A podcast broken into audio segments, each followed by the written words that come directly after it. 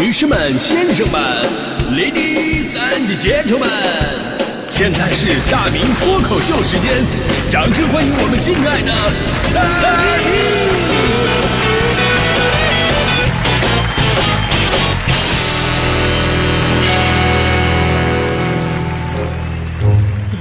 好，欢迎各位来到今天的大明脱口秀，我是大明啊。今天呢，咱们说的是你们家乡的最美地名。呃，为什么说这个话题呢？还真的是挺讽刺的。呃，之所以说这个话题，就是因为前不久网上有个帖子，说我们大东北的地名是多么的不忍直视啊。我看了一眼，确实不忍直视啊。什么破车沟、打猎沟、王八沟、苏经理沟。大肚子沟、大裤裆沟、秃老婆沟，还有歪戴帽子、棺材梁子。说实话，就冲这名你都不敢去，对不对？前不久还有个好玩的新闻嘛，说在这个深圳呢，有一个实习的东北小孩啊，小马给辽宁老家的奶奶呢网购了一箱牛奶，然后因为收货地址比较偏僻，担心送不到家里边，于是小马同学就特意手绘了一张地图，让快递小哥按图送货。结果这个地图流传出来，路线子一下子火了啊！因为路线上都是奇葩的地名，什么鸡架山呐、坚定沟啊、吊水鬼沟啊，还有母猪背啊。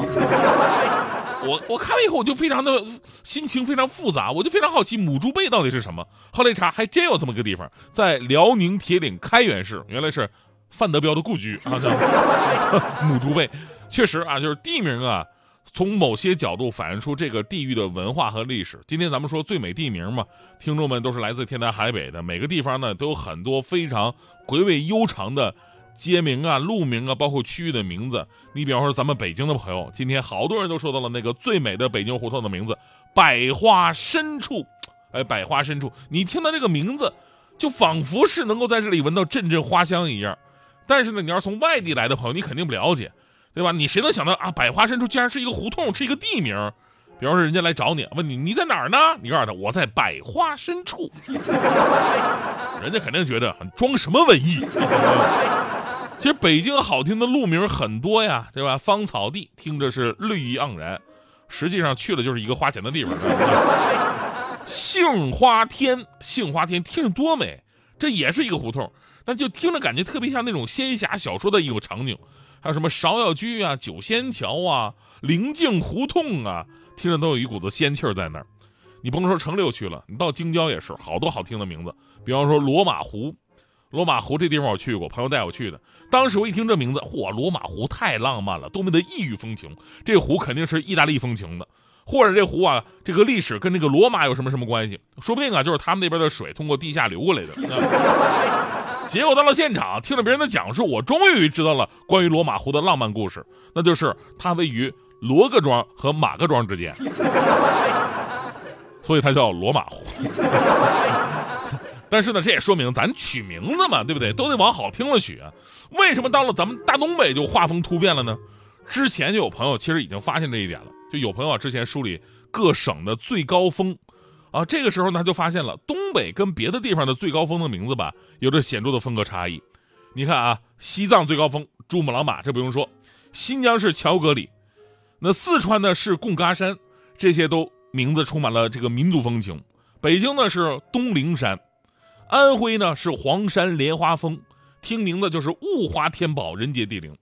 陕西是太白山拔仙台，山东啊是泰山。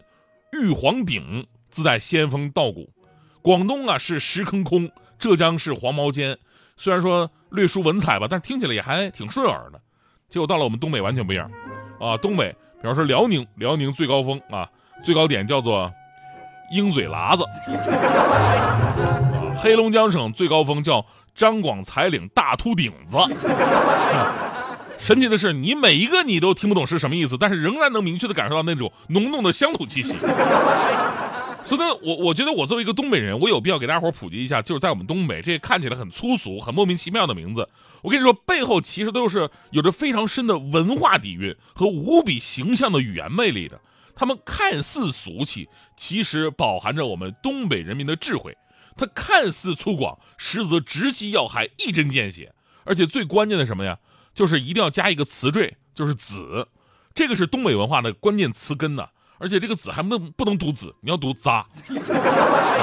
比方说有一种山峰叫顶，之前说了玉皇顶，还有神农顶，呃，小说那个那个就那个叫《倚天屠龙记》里边光明顶，对吧？但凡你后边加个子字就立马有东北风格了，光明顶子，画面立马不一样了，对不对？六大派围攻光明顶子，灭绝师太大喝一声：“白眉鹰王，你个老贼，你给我出来！”白眉鹰王怒喝着：“干啥玩意儿？喝酒呢？”而且在东北吧，这个顶子特别的多，它可以是山脉的名称，比方说黑龙江饶河县的大顶子山，这是完达山的支脉。也可以啊，是一方的佼佼者，像咱们刚才介绍的黑龙江的最高峰叫做大秃顶子。那为什么叫大秃顶子？秃秃顶这个词儿给人感觉很焦虑，对不对？但是在东北的地名当中啊，这并不是一个心血来潮的形容词。这个秃说的是海拔较高的山峰相比周边呢，顶部是常常没有树木的，于是被形象的称为秃顶。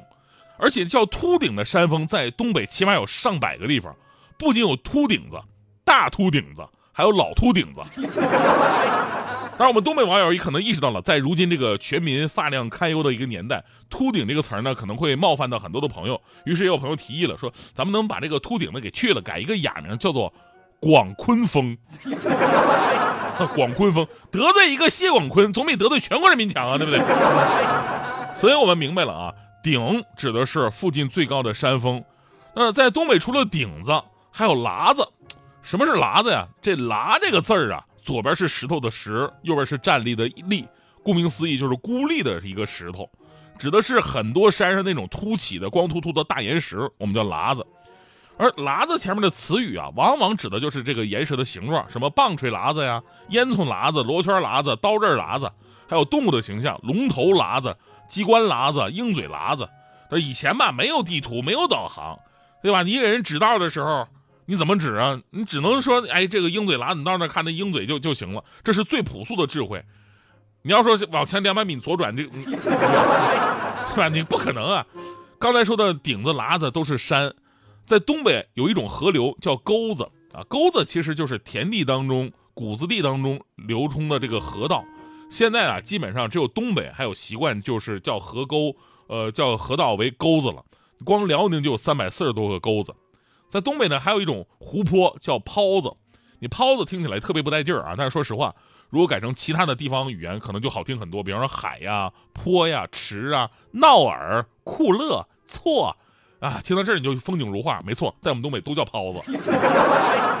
比方说白城那个叫哈尔闹，哈尔闹，很多朋友都去过。这个闹啊，就听起来风景如画了啊，很有民族特色。但是我们东北翻译过来就是黑色的水泡子。听着是不大气，但是我们那就这个叫法啊。我跟你说，更让你接受不了的吧，就是在东北有一种海岛，不叫海岛，叫坨子。坨子，呃，啊，咱们但凡提到海岛，那不说是人间仙境，那也是世外桃源了。要不都那么人喜欢海岛游嘛？那在东北吧，这玩意儿就叫坨子，土字旁加一个动物的它，名字也都是非常贴近的生活，什么鹰头坨子、青鱼坨子、草坨子、井坨子、干坨子、旱坨子、半拉坨子、韭菜坨子。而从地理的角度来讲，这些坨子跟马尔代夫的什么利利岛啊、中央格兰岛啊、白马庄园岛啊、威拉曼豪岛啊没有本质的区别。当然，你可以说，哎呀，这个东北人给这些地方取的名字充满乡土气息。但是我们说，这是东北文化的展现，也是东北人性格的一个反射。对于我们来说，实实在在一语中的，少一点花哨，多一些干脆，比什么都重要。而谁又能说这种性格是土的呢？你就像我当年一个南方朋友去长春，当时我接待他。他就问我这是哪儿啊？我说这是大马路啊。他说你当我傻？我不知道这是大马路啊。我是说这个大马路它叫什么名字啊？我说在长春这条大马路的名字它就叫大马路。你看到前面了吗？前面左转就是二马路。哦哟，那一定还有三马路、四马路、五马路了呗。我说你恭恭喜你，你都学会抢答了。确实有。结果他说了：“哎呀，你们这个长春的这个地名啊，取得太随意了，一点都不洋气啊！”我当时我就生气呀，说我们这名字取得不洋气。我说这就是你的没文化了啊！在地名这一块，美国纽约曼哈顿跟我们大长春没什么区别。我们叫一马路、二马路、三马路，他们呢叫第一大道、第二大道、第三大道，一直叫到第十一大道。这不都是一个思路吗？我们也是土的话，他们就洋气吗？再说你看看人家第五大道香水，多少人在那追捧。走，我带你尝尝我们长春五马路的烤肠。哦，都是五马路，差不多的香啊。